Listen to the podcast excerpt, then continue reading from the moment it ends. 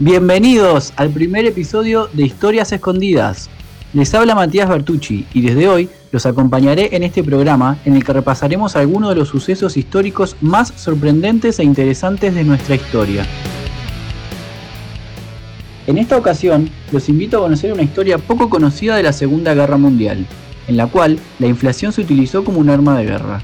Los protagonistas de este plan fueron los nazis. Les presento la Operación Bernard.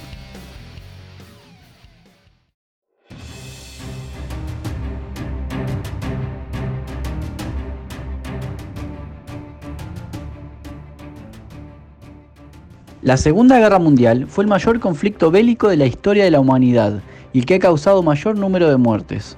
Uno de los países protagonistas fue Alemania, bajo el régimen nazi de Adolf Hitler desde el año 1933. Justamente fueron los nazis quienes dieron comienzo a la guerra en el año 1939, cuando invadieron Polonia y provocaron una reacción en escalada que produjo los posteriores enfrentamientos. La guerra enfrentó a dos bandos, por un lado, las denominadas potencias del eje, principalmente conformadas por alemanes, japoneses e italianos, y del otro lado, los aliados, conformados principalmente por el Reino Unido, la Unión Soviética, Francia y Estados Unidos.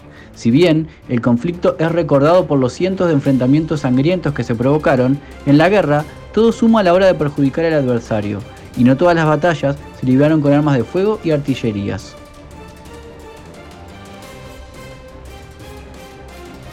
Para repasar este episodio, nos trasladaremos al año 1941, a la capital alemana, Berlín.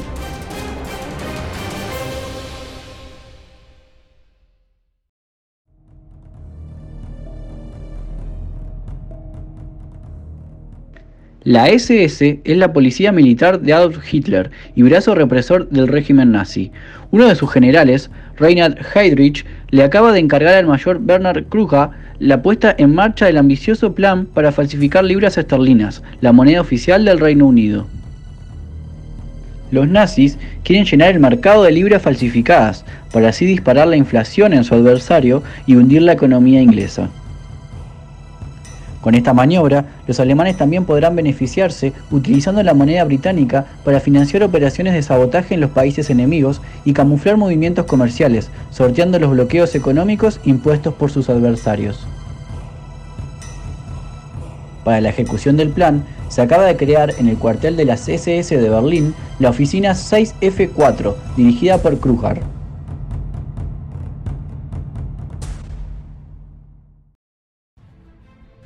La nueva administración tiene su primer inconveniente. Los peritos del Reichsbank, el Banco Central de Alemania, y de la imprenta oficial del Reich se negaron a la idea de imprimir billetes falsos de otro país. Al corroborar que no existen otros técnicos alemanes capaces de trabajar en la operación, tuvieron que idear alternativas. Se constató que entre los prisioneros judíos del régimen se encontraban calígrafos, impresores, dibujantes y expertos en distintas áreas afines al proyecto. Dada la importancia estratégica y logística de la operación para los nazis, se solicita al comandante en jefe de la CSS, Heinrich Himmler, la autorización para utilizar a los prisioneros. Kruger comienza un recorrido por los campos de exterminio a lo largo de toda la Europa nazi. 140 judíos fueron clasificados como trabajadores altamente esenciales.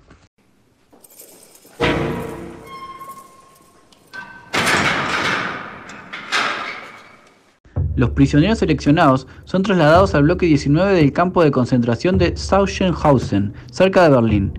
Se les otorgan cómodas camas, ropa nueva, comida caliente y duchas, entre otras comodidades, y se los obliga a ponerse a trabajar cuanto antes en el proyecto.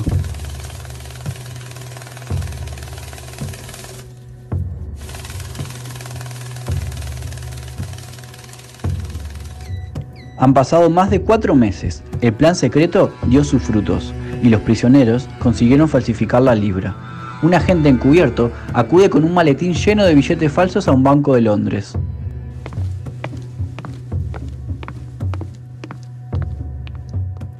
Logra depositar las libras sin que el personal bancario se percatara de su falsedad. Las reproducciones están bien logradas y la fase 1 del plan resultó un éxito se ordena ocultar gran parte de las libras falsificadas como reserva, mientras otro tanto es destinado inicialmente a financiar operaciones de espionaje en el extranjero.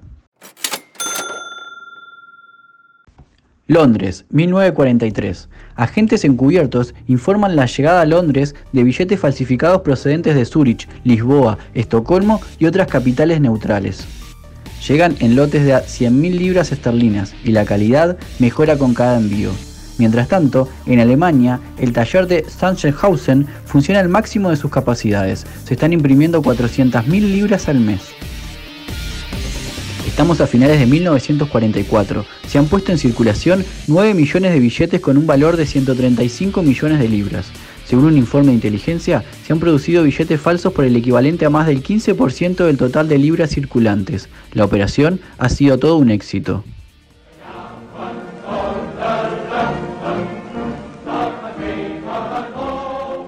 Año 1945. Un documento de un informante anuncia que los ingleses han descubierto el fraude. El gobierno de Churchill decide no asumir públicamente la vergüenza de haber sido estafados por el enemigo durante tanto tiempo y prevenir también un desastre financiero. Por tanto, el engaño se mantiene en secreto mientras se concentran esfuerzos para retirar progresivamente el dinero falso a un circulante. Con el plan concretado, el mayor Kruga es consciente de que sus empleados, por los que siente un gran respeto y admiración, dada su condición de judíos, serán finalmente ejecutados, y él redirigido al peligroso frente del este.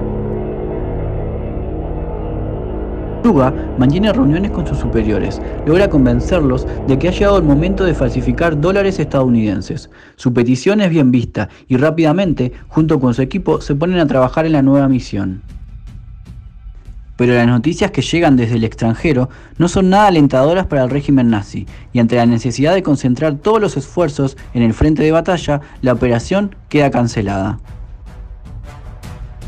Con el objetivo de no dejar testigos civiles de las mencionadas misiones, se ordena un rápido traslado de los ex empleados de Kruger, ahora nuevamente prisioneros, al campo de concentración de Ebensee, en Austria, en donde serán exterminados.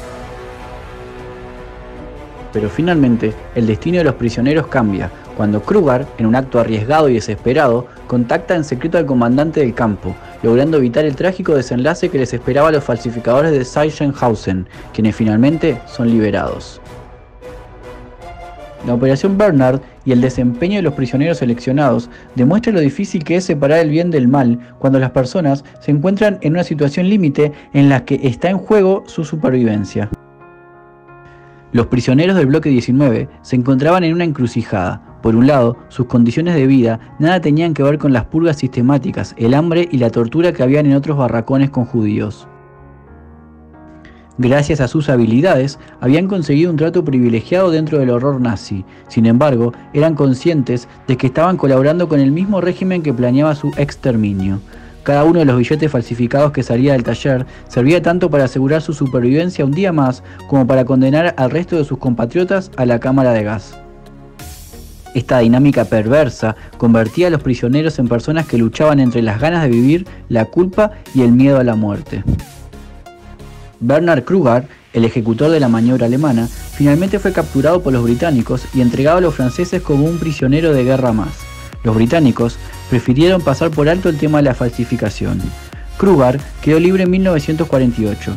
Sin embargo, a principios de la década del 50 debió comparecer ante un tribunal que dictaminaría finalmente su futuro. En dicha ocasión, los ex prisioneros que habían estado bajo sus órdenes en Sachsenhausen testificaron a favor de él, relatando sus esfuerzos para prolongar indefinidamente la operación y su gestión para evitar que los asesinaran. Como resultado, Kruger finalmente fue absuelto de todos los cargos. Curiosamente, Bernard terminaría trabajando para la empresa que se había encargado de fabricar el papel utilizado para falsificar los billetes.